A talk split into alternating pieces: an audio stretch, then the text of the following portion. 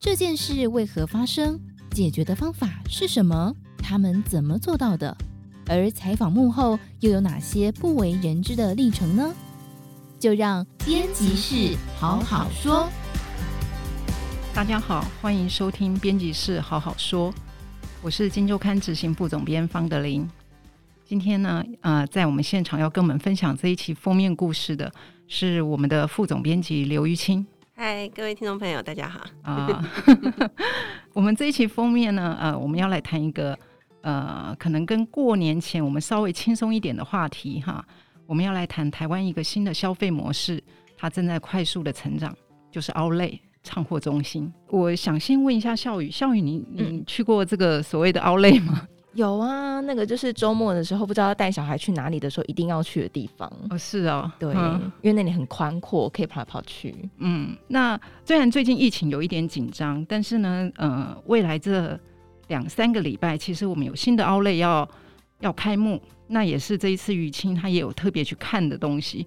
那于青，你要不要跟我们介绍一下？接下来要开幕的这些 Outlet 到底在哪里？其实，其实接下来哦，虽然疫情一直在干扰大家，但是呢，其实接下来台湾会陷入呃一连串的这个一直在看新闻上看到很多的 Outlet 一直在开幕的哈。第一个要开幕的应该是一月底的时候，星光三月哈。这个我们过去呃大家都觉得星光三月当然就是台湾最大的百货公司哈，嗯，他也不得不跳下来做 Outlet，可见这个 Outlet 这个在台湾的这个消费力有多强哈。他要在这个呃，高雄来开幕他们第一家的 Outlet，嗯，然后接下来二月的时候，就是一过完年，在元宵节过后，马上我们这一次的这个封面故事的主角就是三井 Outlet，他要在台南开他们到南台湾的第一家 Outlet。当然也是台南当地地区的第一间 Outlet。嗯。那我们在做这一次的这个题目的时候呢，呃，我其实很关注这个网络上，尤其是有一些呃台南人相关的那个群组里面，其实已经在那个对那个台南三井的 Outlet 哦很大的关注哦，大家讨论的那个声浪很高。那可见其实呃这个 Outlet 在台湾确实是已经刮起这个一阵的新的消费力。到的旋风，嗯嗯嗯，三井这一次在台南是他的第三个店嘛，哈，他之前在林口跟台中已经有了，他第一个应该是在林口嘛，林口是一六年成立，对，然后紧接着就台中是，然后现在下个月要开的是台南，是，然后接着他又有高雄的计划。然后还有很多一连串的计划，所以这一期雨青做的这个封面的故事，我们的题目就叫做“三井为何重压台湾”，因为他之后从北到南，他有一连串的这种开商场的计划。是刚刚我我们说了嘛，哈，他已经开完，如果到现呃二月他开完第三家的 Outlet 在台南之后，那接下来呢，他今年下半年哈就要在台中开第一间的 LaLaport，就是呃不是以过季商品这种 outlet 为主的商品，但以以一般卖场这种正规商品为主。可是呢，其实其他的部分，它的是一个复合性商场，它里面有娱乐也有影城哦。其实跟它现在在开这个 outlet 的那个模式，其实是有一点点像，只是说它不是卖过季商品哦。那一样都是一个占地很大，然后呃楼高不高哦，跟我们过去台湾的想象，比如说百货公司的那种模式是不一样的。然后有天有地，就像刚刚这个我们孝宇说的，可以遛小孩的好地方。它其实很多的这个 很多人直觉对台湾人而言，他就觉得 Outlet 就是一个很好遛遛小孩，可以让小孩把那个精力发泄掉，然后妈妈又可以去买一点东西，哎，对，全家人都可以得到快乐的地方。嗯，对，对。其实于青在做这个题目，我一直就很好奇，就是说。感觉这个三井它未来的投资还是有很多嘛，哈，就说大手笔这样。但是我们都知道说，台湾这几年的零售业，尤其我们过去常常会讲说，它受到电商的影响，所以实体的零售其实一直都有面临成长的瓶颈。那百货公司我们也看得出来，就说这几年其实它的成长大概每年就是一趴两趴这样子，感觉它要维持过去的这个荣景已经非常的辛苦了，甚至微幅下降。对，那为什么三井它？会这么有魄力，会从北到南这样子一连串的这样开卖场，到底他是看到了台湾什么样的消费的潜力，这个部分，呃，雨晴，你这次做完，你的感觉是？其实，其实这是我们做这个题目的一个初衷哦，就是说，其实当然，我们表面上看到了，像刚刚我们前面说的，他一直在开卖场哦，一一间又一间，在可能在登台可能不到十年的时间，他预估要开了六大卖场，而且每一间都是数万平的土地，这么大型的卖场哦。那他到底看到了什么？而且目前为止已经开的这两间看起来成果都是不错的。他们真的有赚钱吗？对他们。其实第一年就赚钱，开幕第一年就、哦、就已经这个哎，对，损益平衡，而且有有赚钱哈。嗯、对，那看起来是成果不错。那他到底看到了什么，或他掌握到了什么东西哈？那在这一次的呃我们的这个采访的过程中，其实呃不止我们看到的，我们这样子的惊讶，说一个日商来台湾投资那么多，连这一家叫三井不动产的董事长，台湾的董事长哦，嗯、他其实都跟我们讲的回答，都让我们非常的意外。外哦，他说其实台湾市场好大，嗯哼，那他他是日本人嘛？对，他是日本人，对他呃，他名字叫夏庭一郎哈。那夏庭一郎先生，他就是说台湾市场好大，而且我们还要一路投资哦。那而且呢，他就告诉我们说，他其实来台湾已经六年了，因为这个三井在这边开 Outlet 已经六年哦。他说他来台湾六年，他不断的听到。走到哪里，台湾很多台湾的朋友都会跟他说：“哦，台湾市场很小，哦，台湾的内需市场不大。嗯”他一直听到这句话哦，嗯、但他觉得很疑惑哈。嗯，因为他开了第一年就赚钱，所以他不知道为什么，对不对？对，而且他他其实有凭有据哦，哈、嗯，他其实跟跟我们引经据典，告诉我们说他为什么觉得台湾市场好大。他其实是看到台湾市场好大，他才敢投资，而不是说投资了才发现台湾市场好大哈。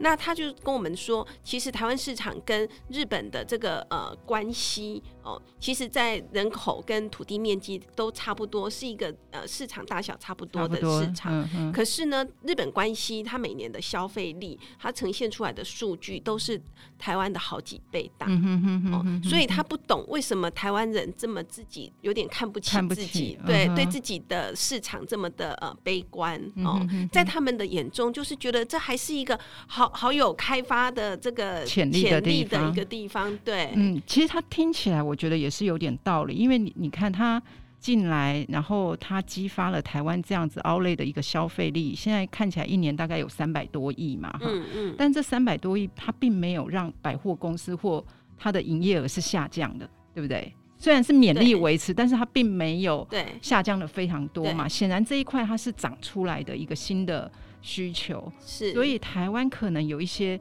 应该是说，台湾的消费潜力是在的，只是说那些需求有没有被创造出来，或者说供给服务供给有没有被创造出来，这样子。是。那 Outlet，比如说三井的 Outlet，它可能真的创造了一个新的。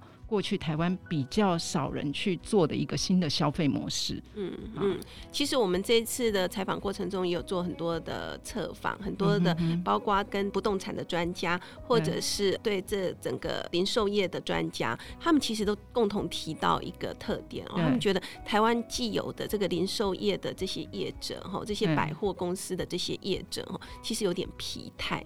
哦、uh huh. 哦，他们觉得说对这个市场缺乏了一点想象空间。Uh huh. 那刚好，我觉得三井就好像一个真的是完全全新的竞争者，一下子就跳进来这一个市场里面哈，搞得大家其实都还回不了神，不知道他是何方神圣。他已经啪啪啪啪啪，已经开出去好多的投资案了。哦，有点这样子的味道。那他们开出来的 Outlet 又刚好是一个。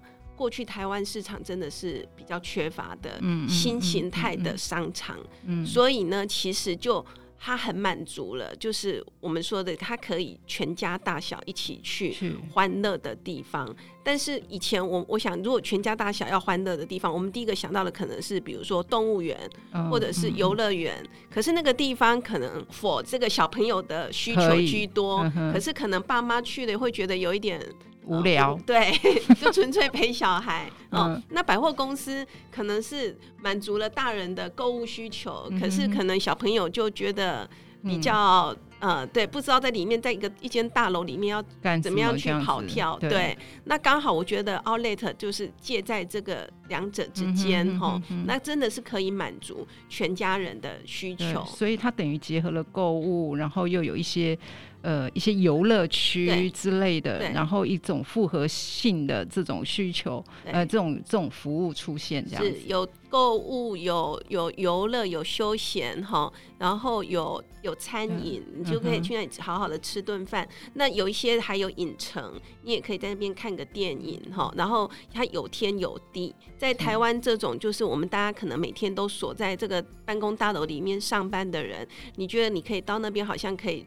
出来跑跳，嗯嗯嗯、那我觉得我们这次呃，因为以山景为主角哈，对那其实我们又发现说，其实山景在这方面做的更细腻哦。嗯、比如说像，因为有天有地，你可能就会因为台湾天气容易，要么刮风下雨，对，要么下雨，要么就对它大太阳又要防晒哈。嗯、所以，但是呢，它其实就做的让你哎，又没有这个方面的顾虑哈。它又有骑楼，然后没有骑楼的地方，它用透明的玻璃，让你其实这。这个呃动线上其实是都不需要被这个天气影响，它有很多的这样子的细腻的小点，所以它可以在 Outlet 里面哈，它可以脱颖而出，而且一直很受到大家欢迎。嗯，嗯，那现在台湾 Outlet 的业者现在看起来三井应该是最大的嘛？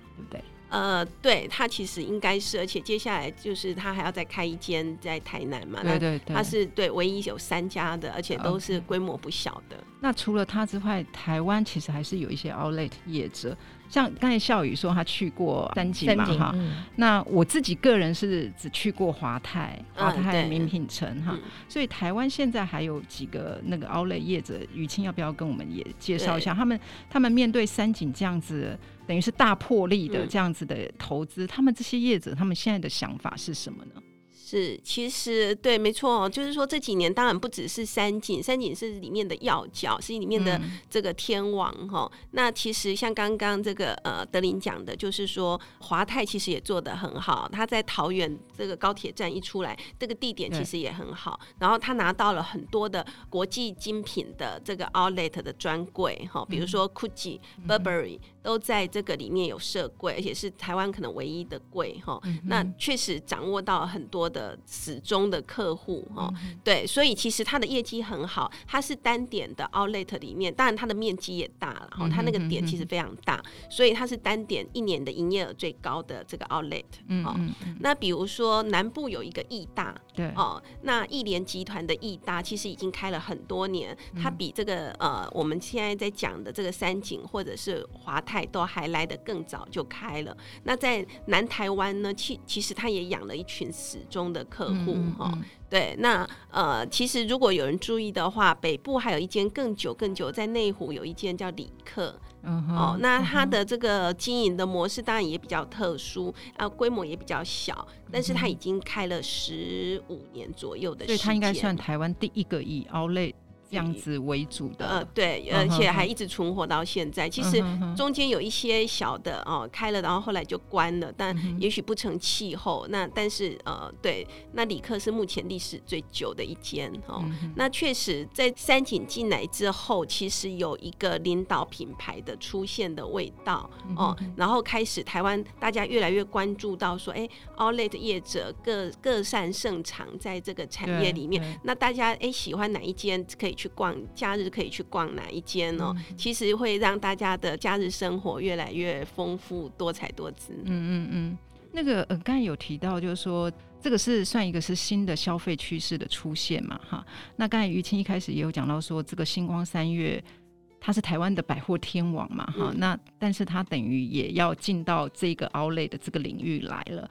那不知道，呃，除了刚才于谦你讲华泰，它的特色可能是它会锁定国际的这些精品哈，那一些很独家的精品，然后三井可能有日本的一些元素进来，嗯、啊，可能都有各各自有各自的特色。